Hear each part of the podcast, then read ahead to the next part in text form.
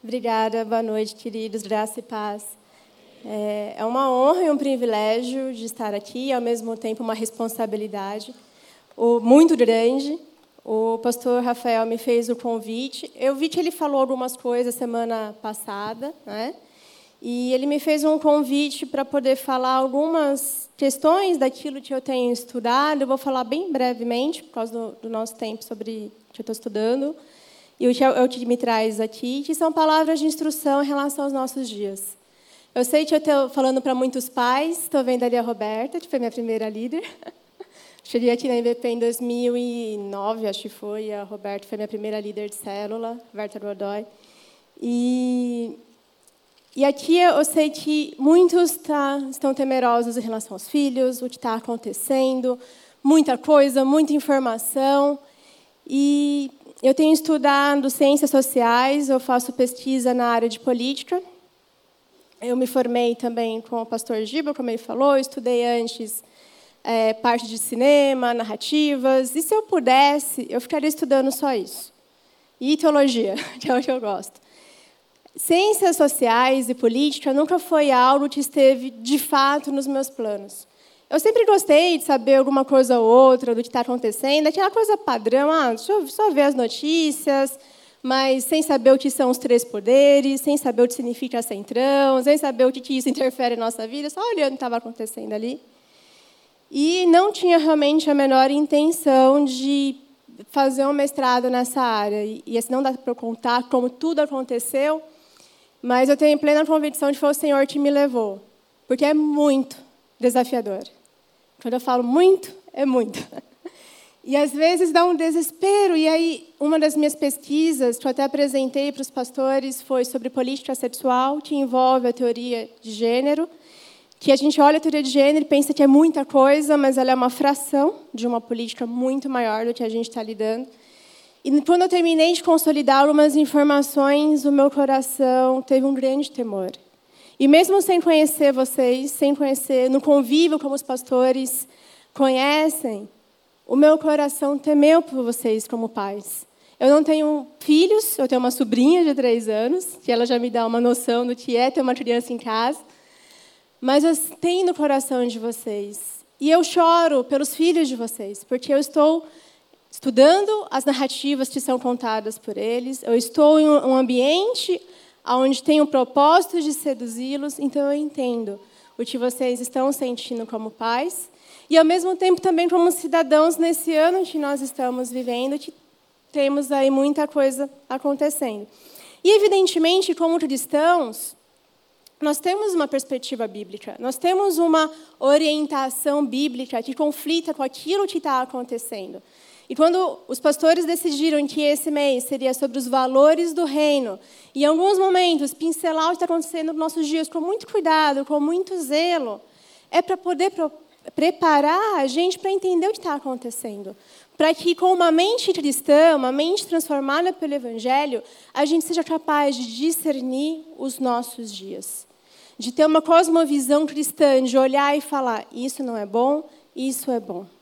E aí a gente vai entender um pouquinho da temática que está sendo trabalhada hoje, do conflito de visões, quando a Bíblia conflita com as outras ideias, com as ideologias que nós temos hoje em dia. E eu gostaria de pedir para os irmãos abrirem suas Bíblias em 1 Coríntios, no capítulo 1 mesmo, a gente vai ler o verso 18. Deixa eu só abrir aqui minhas anotações.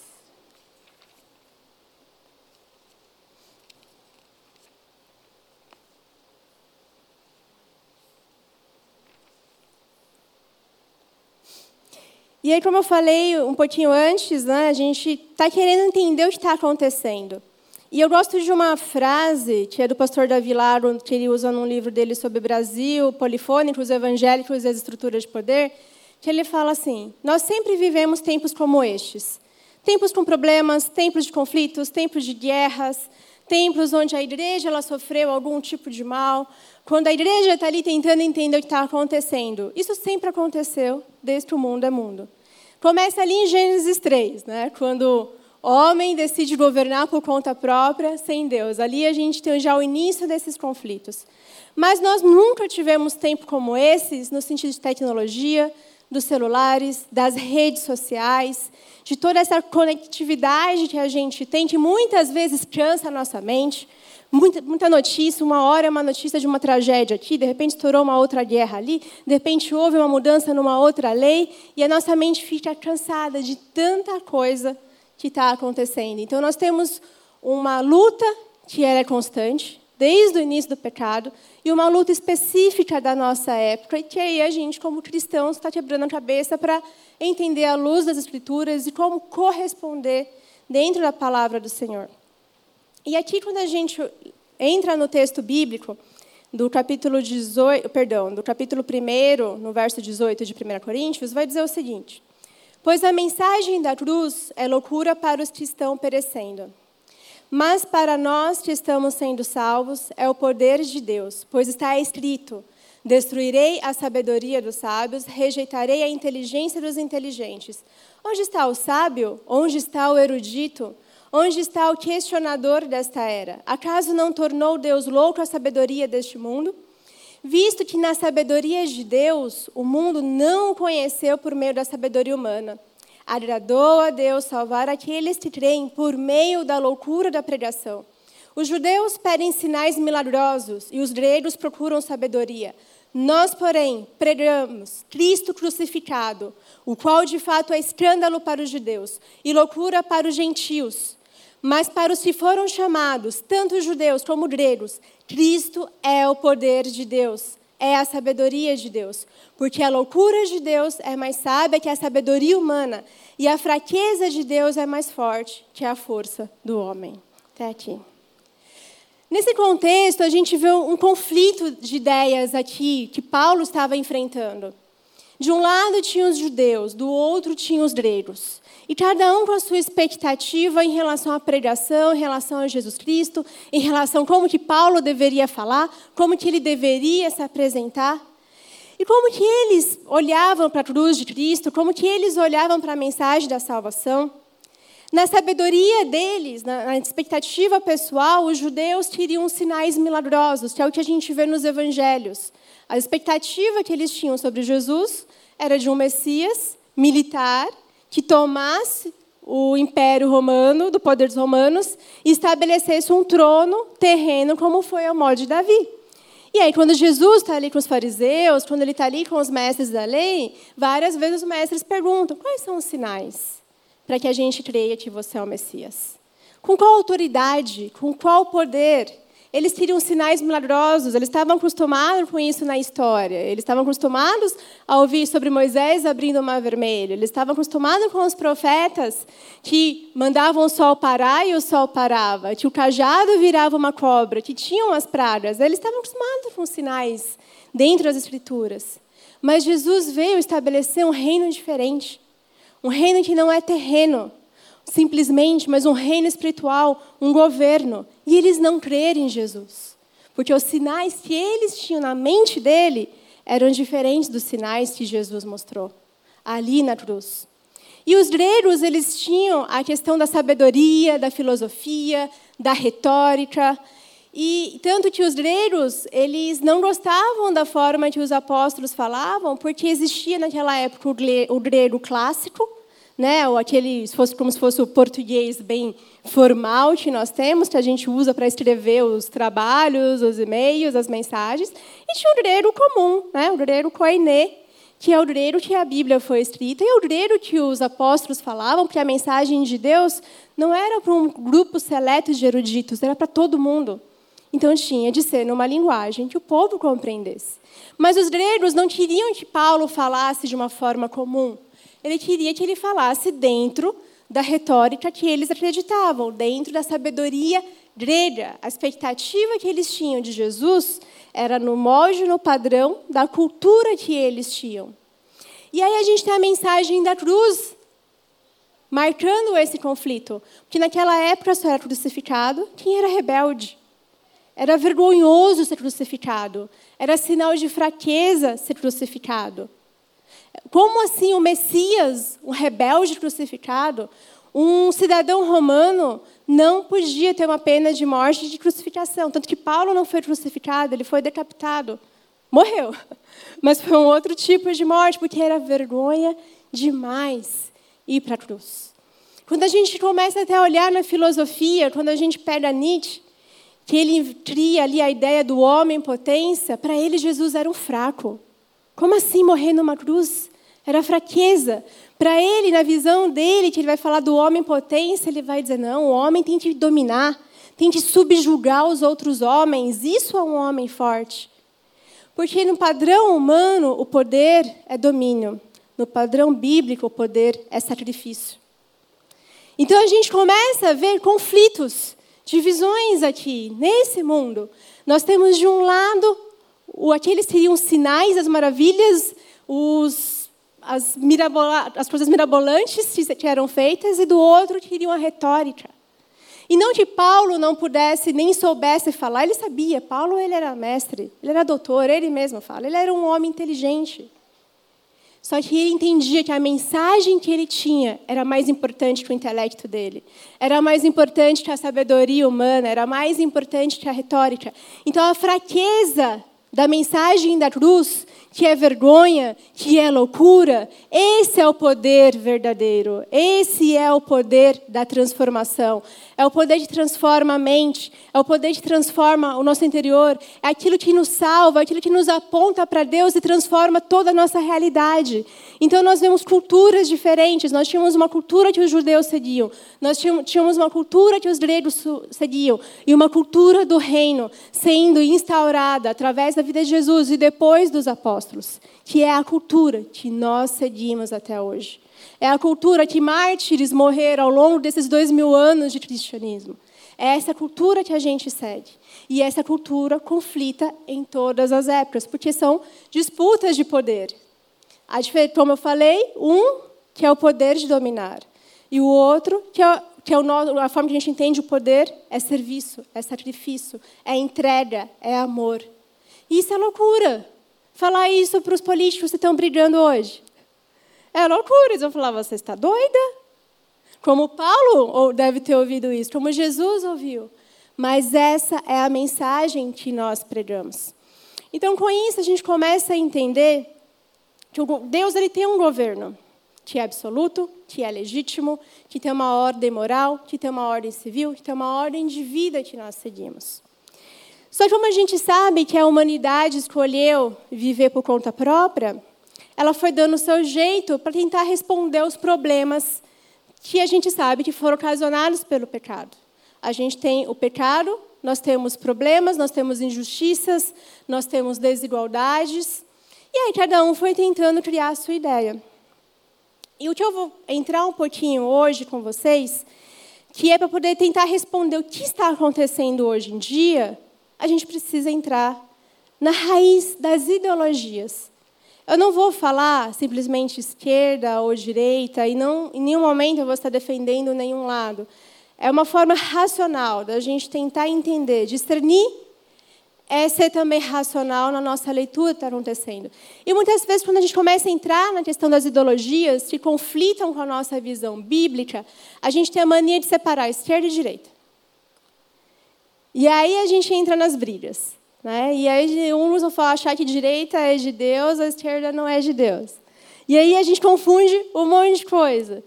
E quando a gente vai entrando no contexto até acadêmico, a gente descobre que é muito que não faz sentido falar esquerda e direita. A gente precisa entender o que cada uma defende. Mas alguns teóricos, eles vão falar sobre a natureza das ideias, que é tanto a visão revolucionária que a gente tem de um lado e a visão revolucionária que a gente tem do outro tem raízes.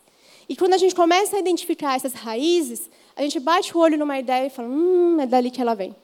Porque a nossa tendência é achar que tudo que é esquerda é revolucionário e tudo que é direita não é. Mas a gente tem revolução no lado da direita. Então, eu vou usar em alguns momentos esquerda e direita porque é mais didático, mas nesse momento eu vou explicar por que é impreciso falar.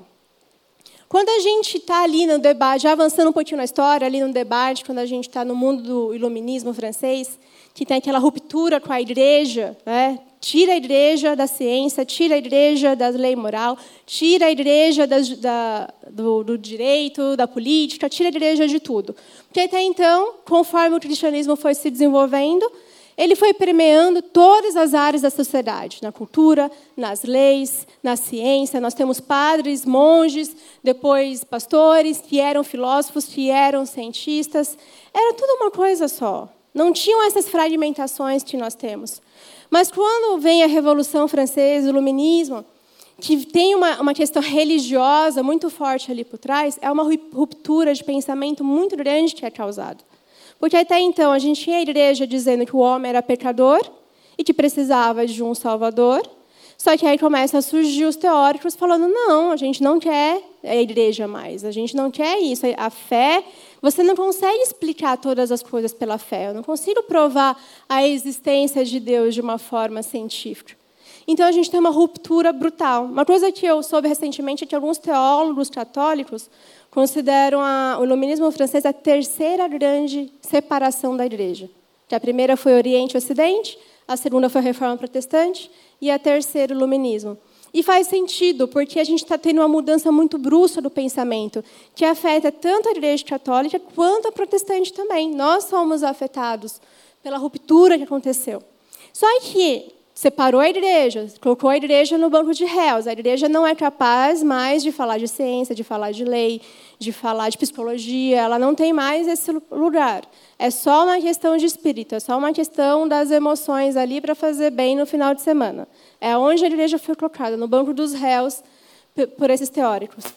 Porém, os problemas continuaram. Problema do homem, de poder, de problemas sobre as próprias desigualdades. E aí, como que a gente dá uma resposta para isso? Então, num grupo, numa, na natureza de ideias, na primeira natureza de ideias, que vai iniciar ali um, com alguns teóricos franceses, como o próprio Rousseau, o que, que ele vai falar? O homem não é mau. Ele não é mau por natureza. É a sociedade que o corrompe. Então, isso, conforme as ideias vão se desenvolvendo, se o homem não é mau, e a sociedade corrompe, nós temos que mudar a sociedade, porque é uma construção social. Se eu mudo a sociedade, eu mudo o homem. E a partir de, dessa ideia, vão nascer ideias revolucionárias de mudar a sociedade para poder mudar o homem. Do outro lado, nós vamos ter aqueles que vão dizer, como Adam Smith, que é o pai, considerado um pai da, da, do capitalismo, da economia, ah, não tem jeito mesmo. O homem ele é interesseiro. Então, vamos aproveitar o fato dele ser interesseiro, vamos fazer negociações, vamos desenvolver o mercado e a gente aprende a conviver dessa maneira. Alguns chamam isso de conservador, eu chamo isso de conformismo. Você se conformou com a situação, o homem é ruim mesmo, então vamos tentar tirar proveito da situação para me beneficiar. Então a gente vê duas naturezas de ideias e as duas conflitam com a Bíblia. Porque de um lado a gente vai dizer, não, o homem é mau e a sociedade é ruim porque o homem é mau.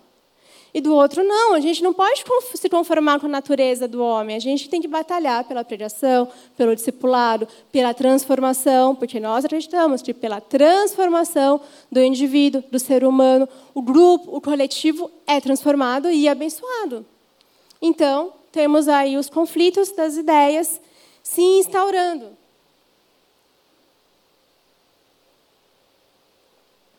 Nesse sentido, por que é importante a gente pensar em natureza revolucionária e uma natureza mais conformista? Porque hoje, quando a gente tem, por exemplo, os partidos políticos, os planos de governo, as propostas que estão acontecendo, muitas vezes a gente acha, porque está na tal da direita, não é revolucionária, mas tem. Tem partidos que são totalmente liberais, anarcos, seriam os anarcocapitalistas, que são contra a igreja e a favor da teoria de gênero, por, por, por exemplo. E a teoria, a teoria de gênero ela é revolucionária. Conflita com a Bíblia? Tudo bem, você tem um livre mercado. Mas você tem uma teoria revolucionária ali. Então a gente precisa, nas leituras, né, conforme a gente vai buscando entender o que está acontecendo, e identificando onde essa ideia está. É uma ideia mais conformista ou é uma ideia mais revolucionária? E quando os autores vão desenvolvendo, aí a gente vai ao nosso querido Karl Marx, quando ele vai instituiu o socialismo, as ideias socialistas, depois outras pessoas vão ali instituindo essas ideias. É, ele, com o tempo, a gente viu que não deu muito certo a revolução ao molde que ele pensou.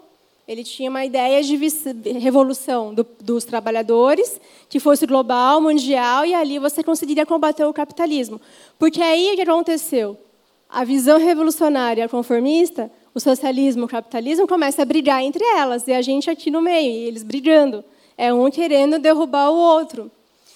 Só que quando o socialismo vê que o capitalismo está desenvolvendo, revolução industrial, tecnologia, ah, uma hora tem uma recessão, só que aí o mercado aprende a sair da recessão, eles olham e falam, não vai dar certo. Tentaram fazer na Rússia, não deu certo. Eu posso desistir da ideia, ou eu posso tentar reformular a ideia. Alguns desistiram, outros tentaram reformular. E aí a gente vai ter outros teóricos, a gente vai ter algum, talvez alguns já tenham ouvido falar em Antônio Gramsci, na escola de Frankfurt, e outros teóricos que hoje ainda estão hoje em dia trabalhando para dizer que já que não dá pela revolução armada, vamos pela educação, vamos pela cultura, vamos transformar a mente das pessoas. Eles entenderam algo que é do cristianismo, a transformação da mente. Pela educação, e pela cultura. E eles tiveram paciência para entender que são necessárias cinco gerações para mudar a cabeça de uma geração. Isso começou ali em 1920, 1930, com essa ideia da revolução pela cultura. Está há muito tempo, quase 100 anos. O que a gente está vivenciando hoje começou lá atrás, há muitos anos. E eles foram pacientes para construir, para poder é, colocar em prática. E dentro dessa visão, tem várias estratégias, tem várias articulações, tem várias é, formas que eles vão tentando e testando para poder implantar o ideal deles, que é transformar a sociedade para resolver o problema do homem. Muda a sociedade, resolve o problema do homem. Só que aí a gente pensa, ok, entendi até aqui. Como que isso se dá na prática? Como que isso influencia o que a gente está vivenciando esse ano? Por que, que a gente está com esse polo aqui no Brasil, essa briga, essa guerra? Como que isso está se construindo? Quando a gente olha para os grupos, né, a gente tem hoje em dia os grupos que a gente chama de minoritários, né, o movimento feminista, o movimento LGBTQ, que aí eles estão atuando e trabalhando para colocar o ideal que eles acreditam. Você tem uma, um modo de operar, e que você pode operar tanto de uma forma ali dentro do grupo, quanto de uma forma política, porque todos eles acreditam que é pela política que você consegue gerar a transformação. Isso é unânime.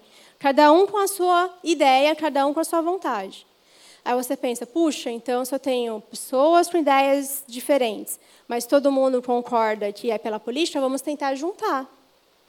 A partir das estratégias, que aí a gente vai ter os políticos também aí nesse meio, né, tentando consolidar um povo para poder eleger, a gente vai ter o início do populismo. O que nós estamos vivenciando hoje no Brasil é um populismo de esquerda e um populismo de direita. A gente não teve isso antes.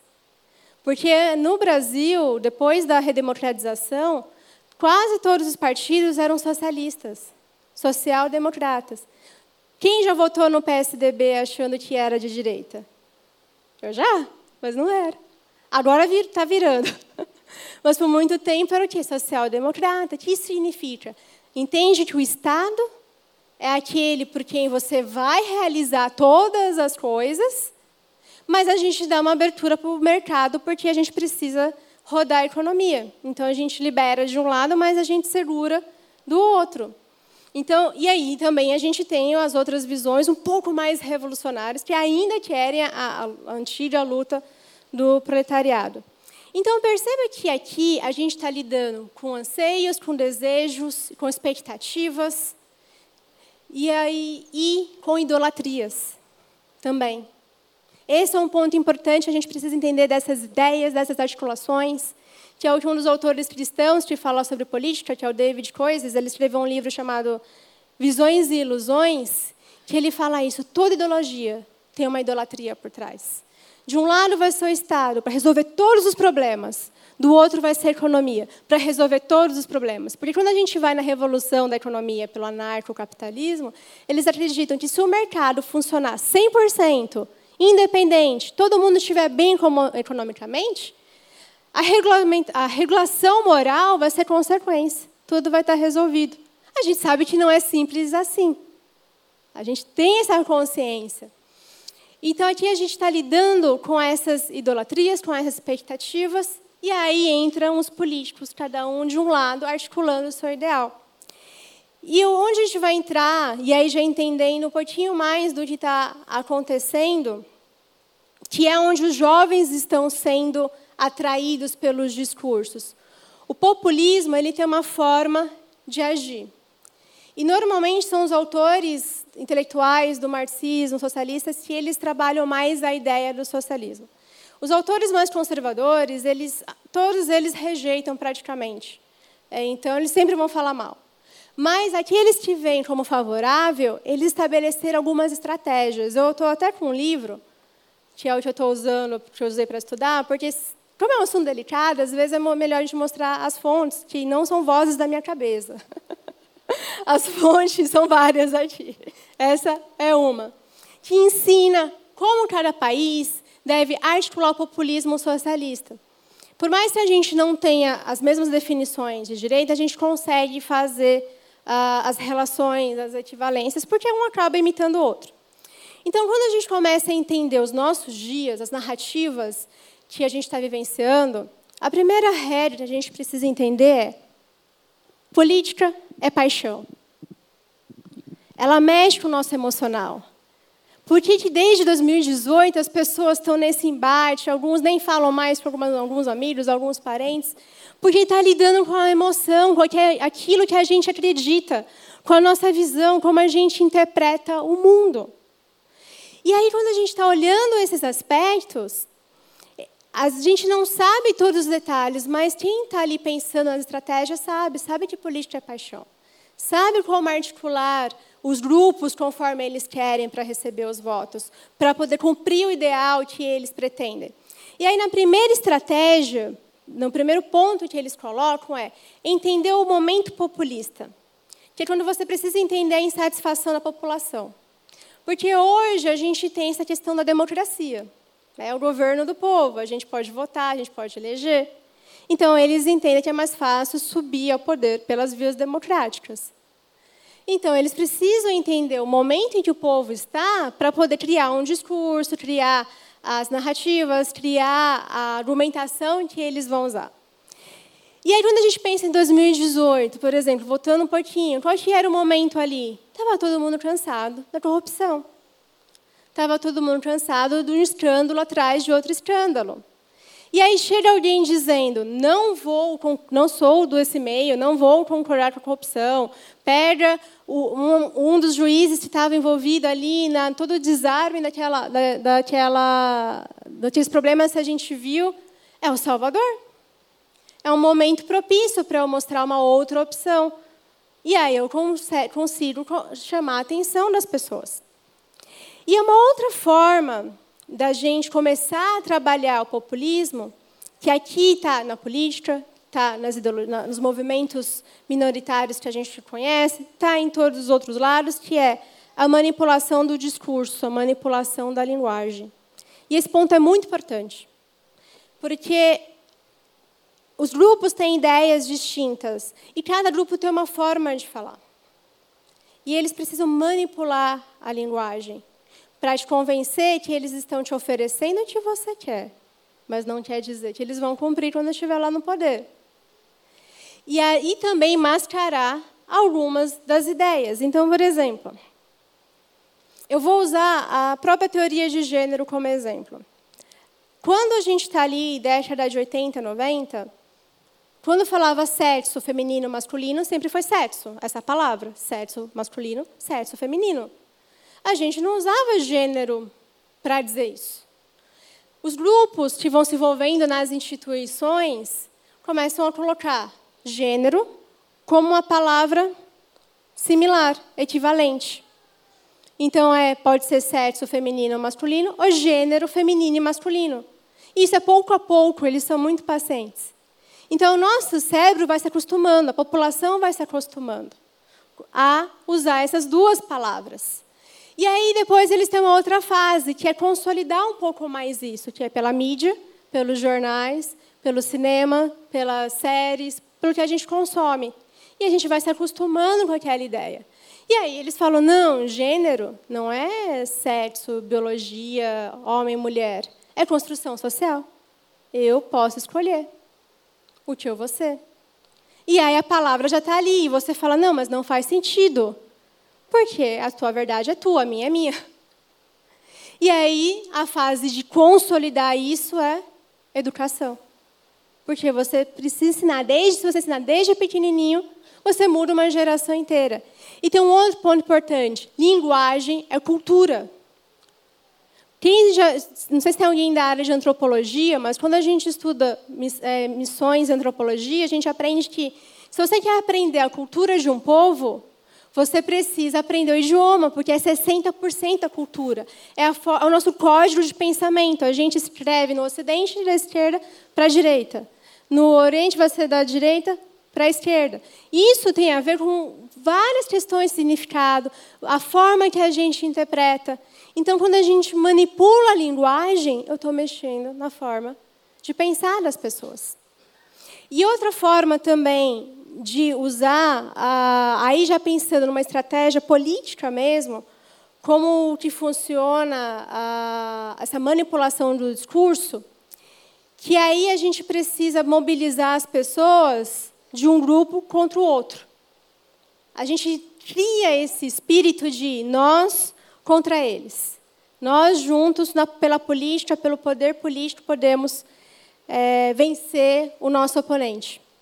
E aí, como que eles usam isso na linguagem? Tinha uma autora socialista, que é a Chantal Mouffe, que ela fala que uma das formas de você trabalhar o discurso e começar a mobilizar as pessoas para o que você quer, você tem que classificar os partidos populistas de direita, pode ser qualquer um, normalmente são os partidos que têm potencial para ganhar, como extrema-direita ou neofascistas.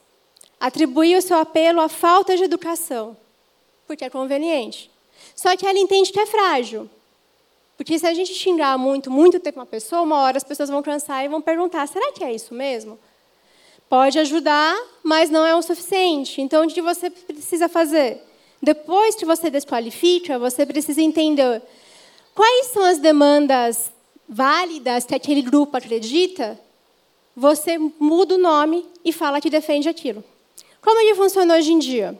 Um grupo vai falar liberdade, liberdade, nós preservamos a liberdade. Liberdade hoje é sinônimo de direito praticamente. E todo mundo quer liberdade. Quem não quer liberdade? O que, que o outro lado vai fazer? Usar a democracia.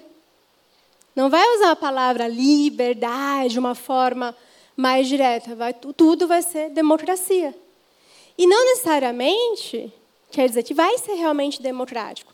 Porque eles pegam uma palavra que ninguém vai questionar o valor e coloca ali, no plano de governo, como democracia dos meios. Quem já ouviu essa expressão, democracia dos meios? Alguém já ouviu? Não? Democra já ouviu? Democracia dos meios é outra palavra para regulamentar a imprensa. E está no plano de governo. Regulamentar a imprensa é censurar a imprensa. Porque a liberdade de imprensa é uma das primeiras características de uma nação livre. Então, ali no plano que eu li, estava escrito assim: é, democracia, preservamos a liberdade de expressão, porque nós teremos uma imprensa mais democrática, precisamos fazer uma mudança na, na Constituição, regular a internet. O que, que isso quer dizer? É regular a mídia. E a mídia já tem uma regulação da Constituição, porque os jornais têm uma responsabilidade com o que eles estão dizendo. Se eles propagarem alguma notícia falsa, eles têm que se retratar. Se eles difamarem alguém, o juiz pode obrigar eles a fazer uma nota se retratando.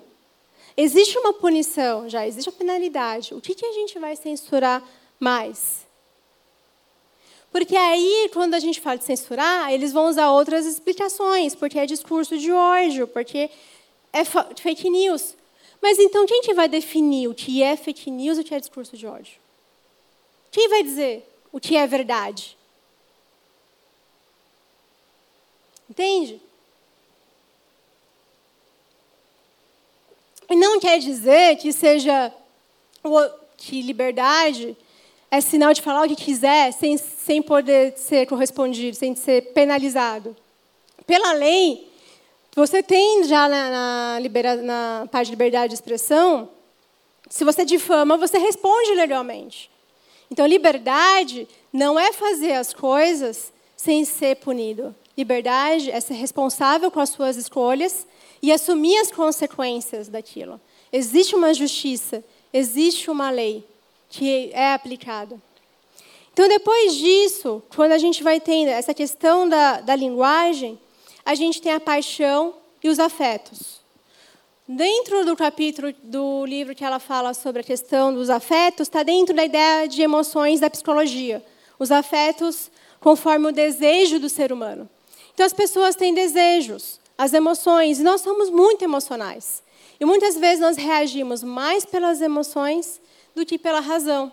Então, eles entendem que quando você trabalha esses afetos, os discursos precisam transmitir esse senso do desejo e do poder para atrair para que você possa ter o seu grupo ali do seu lado.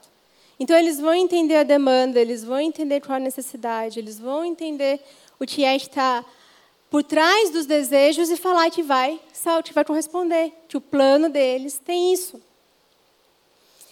E quando a gente vê as duas polarizações que a gente está vivendo, a gente tem o quê? O medo, a raiva, a angústia, aquela aflição, e aí, o que está acontecendo hoje no Brasil? A gente tem os evangélicos se envolvendo. E a gente fala, puxa, mas agora os evangélicos estão se envolvendo, a gente tem o princípio da separação de igreja e Estado. E o que a gente faz? E o princípio de separação de igreja e Estado, ele é. A gente entende como se ele fosse a igreja lá longe e o Estado do outro lado. Os dois não se relacionam. Mas o princípio de igreja e Estado está no sentido de governo. Um não interfere no governo do outro. Quem estabeleceu o princípio de igreja, separação de igreja e Estado foi João Calvino. Ele levou quase 30 anos escrevendo sobre isso. E quando ele escreve, um dos pontos que ele vai colocar é que igreja e Estado têm o dever de proporcionar o bem comum de todo mundo, levando em consideração as diferenças, a pluralidade e a igreja tem o papel de orar e avisar quando estiver tendo algo corrupto. E o Estado tem o dever de acatar ou não. Ele pode não acatar. E o Estado vai propiciar que a igreja ela possa cumprir com a sua missão, ter liberdade, e ele não vai dizer como que ela vai governar, quem é que vai liderar. Mas existe uma colaboração pela sociedade, existe um papel de cidadão que a gente precisa compreender.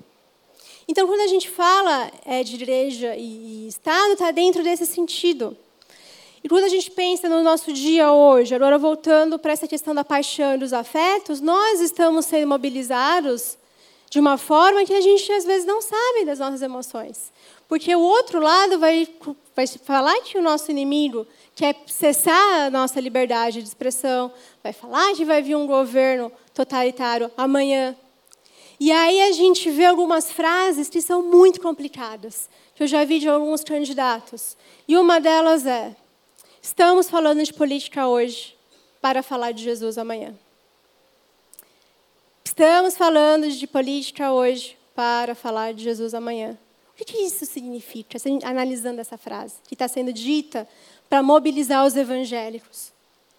A pregação sobre Jesus depende do poder político então, se a política disser que eu não posso pregar sobre Jesus, então eu não vou pregar? A gente prega Jesus independentemente da nossa liberdade. Claro que vamos prezar pela liberdade, ela é boa. Mas nós, na nossa história, carregamos essa marca. Nós pregamos a tempo e a fora de tempo. Não é a política que vai dizer se a gente pode pregar ou não. Não é o governador que vai dizer se a gente pode falar de Jesus. A gente tem a opção de falar de uma forma livre ou de ser perseguido, mas a gente vai falar. Nós não vamos deixar de falar de Jesus Cristo. Isso é responsabilidade nossa. Isso não pode estar na mão do, do governo. No início desse ano, teve um projeto de lei que proibia alterar a Bíblia. E aí eu li o projeto e falei, como assim? Quem que vai definir, então, qual é a versão da Bíblia? Nós temos 34 versões. Qual versão? E quando a gente faz a análise livre, quando a gente estuda o grego, quem é que vai dizer se o meu texto bíblico está certo ou errado? O STF? O Congresso? Qual vai ser o critério? Não faz sentido nenhum dar esse poder para o Estado. Isso é responsabilidade nossa. A gente não pode misturar as coisas. E aí a gente se pergunta, ok, então qual que é o papel dos cristãos? A primeira coisa que a gente precisa entender, e já indo, vou acelerar por causa do tempo, é que quando a gente fala do nosso envolvimento, não só com a política, é que lá atrás, quando eu disse que a igreja foi colocada no banco dos réus, nós ficamos. Nós não falamos mais sobre cultura, nós não falamos mais sobre educação. Nós não falamos sobre política, a gente fala que política é do diabo, e o diabo acreditou e ficou com ela. A gente não fala de artes, a gente não fala de música, a gente não fala da ciência. A gente não usa a nossa mente como uma cosmovisão cristã para interpretar o mundo. Então a gente vive uma esfera pública e privada, onde a fé é só o âmbito privado e o público, Deus não interfere. Mas quando a gente olha a Bíblia, Deus interfere em todas as coisas. Não existe público e privado. Ele está na educação, na arte, na cultura e na política. Mas não é por imposição que a gente vai conseguir alguma coisa. Não é colocar leis cristãs lá em Brasília. É a pregação do Evangelho. E a forma que a gente vai atuar é pela exposição, pela influência, pela conversa, pelo diálogo. A gente tem na história registro que toda vez que a igreja tentou impor alguma coisa, não deu certo. Porque é uma questão moral, é uma questão da nossa fé, que cabe a nós. Agora, nós estamos lidando com algumas, é, algumas propostas que são morais e que são problemáticas. Quando a gente fala da, o exemplo da, da, teoria, da, da teoria de gênero, esse é um caso que é moral, é psicológico é científico, que mexe com toda uma sociedade. E tem países que as leis já estão mais abertas, que a gente pode olhar e pesquisar. O Canadá, as crianças podem fazer transição de gênero sem o consentimento dos pais, já há um bom tempo. Na Noruega, desde 2015 tem a lei. Na França, foi aprovada esse ano a lei, que se os pais proibirem uma criança fazer transição de gênero, ele perde a guarda.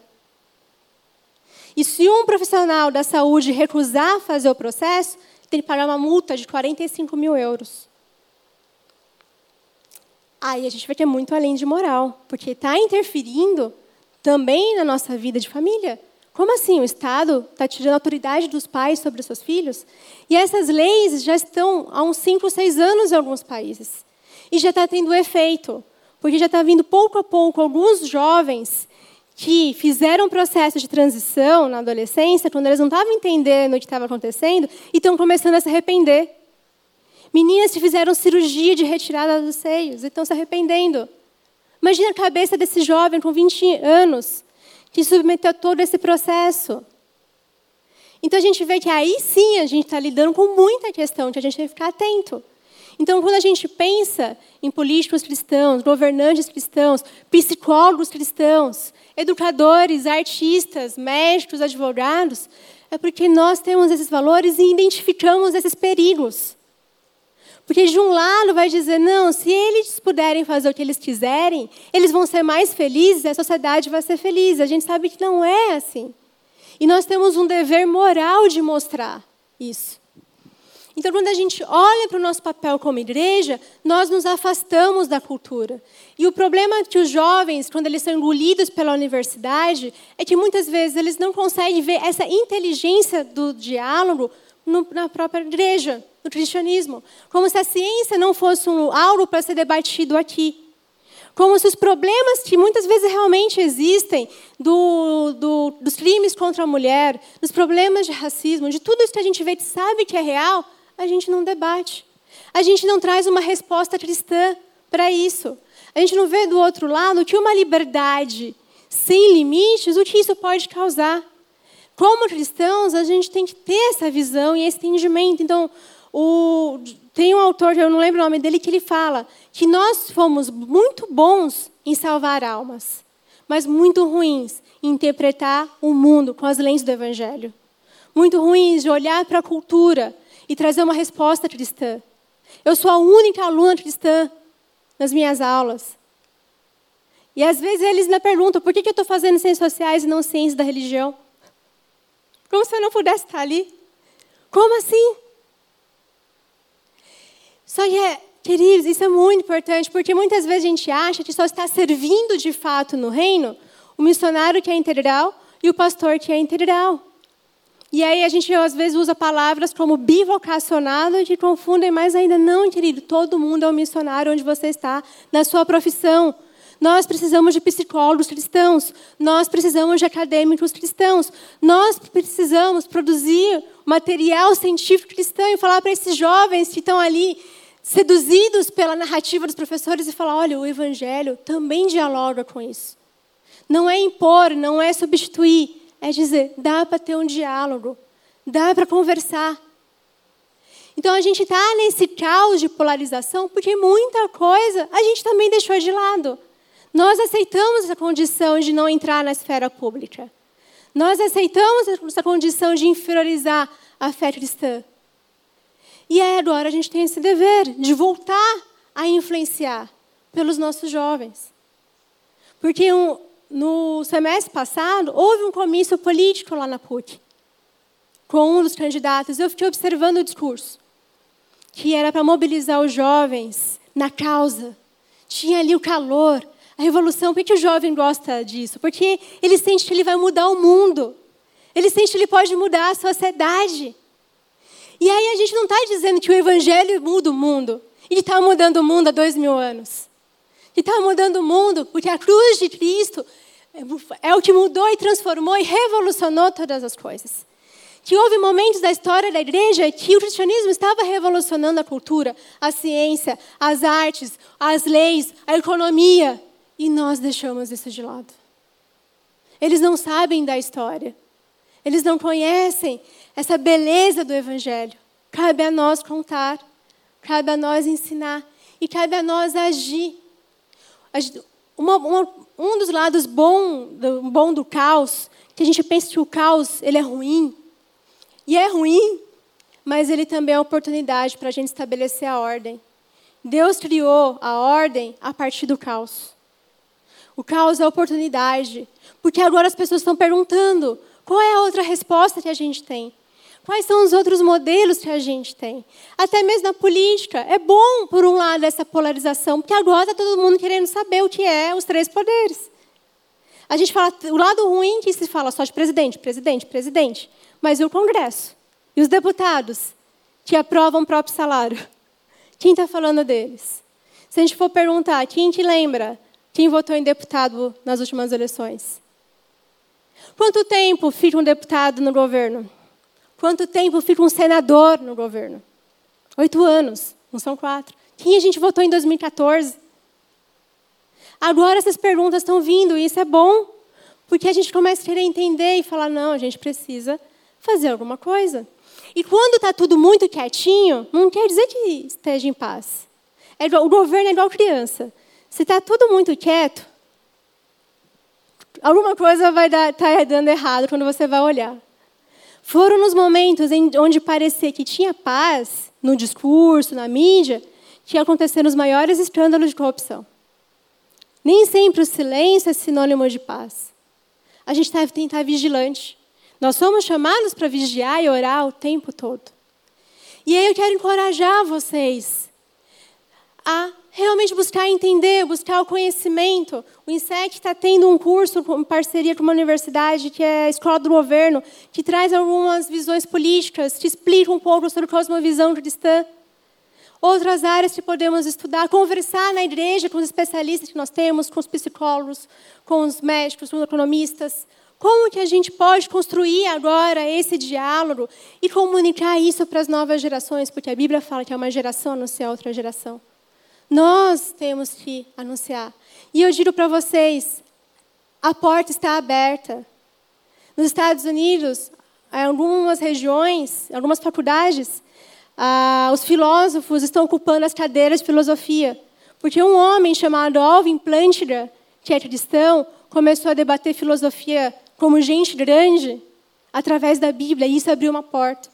Na PUC, eu tive uma aula sobre os evangélicos, porque nós viramos o objeto de estudo depois de 2018. E aí eu fiz um trabalho sobre os evangélicos. E eu usei um livro que o autor falava, que ele, ele analisou os evangélicos, ele é antropólogo, ele não é cristão, e ele falou: nós temos que começar a ouvir os evangélicos. Nós temos que tirar o preconceito acadêmico. E eu fiz essa crítica no trabalho. Eu falei, agora eu tirei zero. Mas eu deixei a crítica. Eu falei, será que a academia está preparada para os evangélicos? Será que ela está preparada para ouvir autores cristãos da mesma forma que ela ouve os não cristãos? Estava no meu trabalho, a professora me deu 10. Então a porta está aberta.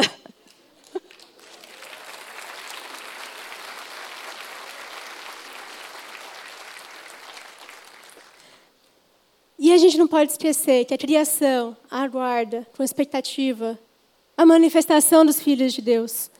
Aonde Deus chamou na sua vocação. Eu penso que se Paulo estivesse vivo nos nossos dias, quando ele falou que me fiz grego para ganhar os gregos, me fiz de judeu para ganhar os judeus, talvez ele falaria: me fiz de advogado para ganhar os advogados, me fiz de médico para ganhar os médicos, me fiz de professor para ganhar os professores, me fiz de acadêmico para ganhar os acadêmicos.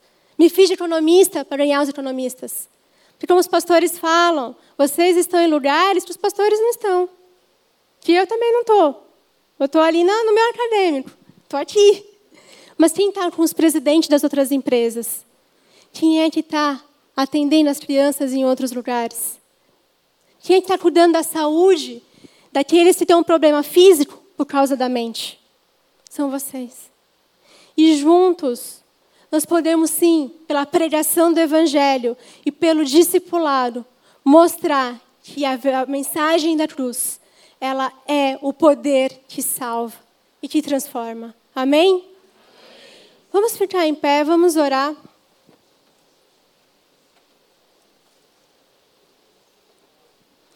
Eu espero que tenha ajudado. Não sei se em algum momento ficou confuso por causa das informações.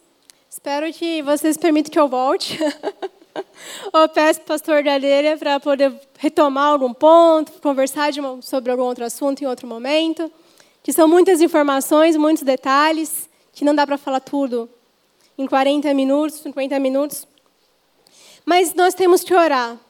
Orar pelos nossos dias, orar por essas eleições, buscar discernimento do Senhor, do que está acontecendo, tem, deixar a paixão de lado e buscar a razão que, das narrativas e ver o que está de acordo com o reino de Deus e o que não está de acordo com o reino de Deus e é perigoso. E que nós temos como democracia o dever de votar. Então vamos orar também pelas nossas eleições. Vamos continuar orando, não deixando de orar. Nós somos convocados a orar o tempo todo, sem cessar. E a Bíblia nos ensina a orar pela paz, a orar pelas autoridades, a orar pela tranquilidade, para que tenhamos um governo justo, tranquilo, de dignidade. Amém? Senhor, nós nos colocamos diante de Ti, Pai, nós nos colocamos como igreja do Senhor. Nós vivemos dias de desafio, nós vivemos dias, Senhor, que é difícil entender tudo o que está acontecendo. Nós temos nossos jovens, nós temos nossos adolescentes, Pai, nós temos as pessoas que estão envolvidas com tantas áreas, tentando discernir o que está acontecendo. E nós só sabemos que só podemos discernir através da Tua palavra, através do Espírito Santo, que é aquele que traz a revelação de todas as coisas. Eu peço a Ti, Senhor, cuide primeiramente dos meus irmãos, das suas famílias, dos pais, das mães, Senhor, dos avós, dos tios, todos aqueles que cuidam dessa nova geração. Eu peço, Senhor, esteja em seus lares, em suas famílias, dando discernimento, dando orientação, dando estratégia, capacitando, fortalecendo, para que a verdade do Senhor reine nas famílias em primeiro lugar. Que aqueles que sejam primeiramente discipulados, Senhor, sejam os filhos que os filhos dos teus filhos, Pai, possam receber a bênção do Senhor. Eu peço, guarde as famílias, guarde os casamentos, proteja-os da cultura deste mundo, proteja-os do mal deste século, para que nós possamos realmente viver conforme a tua vontade e conforme o teu governo, Senhor. Nós oramos também por este ano, pelo nosso país, por tudo que está acontecendo, Senhor. Eu peço que, primeiramente, nós tenhamos ponderação. Que nós busquemos, Senhor, calma, tranquilidade, discernimento.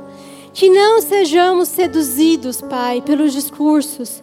Que nós realmente possamos olhar conforme a tua palavra e as tuas sagradas escrituras. Eu peço a ti, Senhor, levanta, assim, homens, líderes de governo, Pai, compromissados com a tua palavra compromissados, Senhor, com o evangelho verdadeiro e genuíno, Pai. Que entendam o que é governar em um país plural, em um país tão grande, em um país tão diverso. Eu peço a Ti, Senhor, que nós tenhamos nossa sabedoria para agir conforme a cidadania do reino dos céus.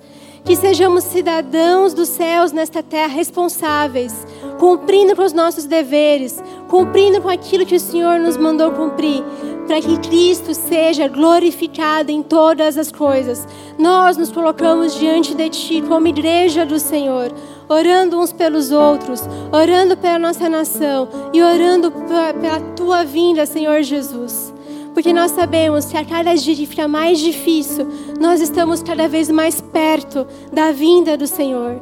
Que o nosso coração e a nossa mente estejam preparados, firmes, fiéis e perseverantes para o dia que está por vir e que nós tanto ansiamos, Pai. É isso que nós cremos, que nós nos alegramos e confessamos diante de Ti para a honra e glória do Teu santo nome, em nome de Jesus. Amém. Amém.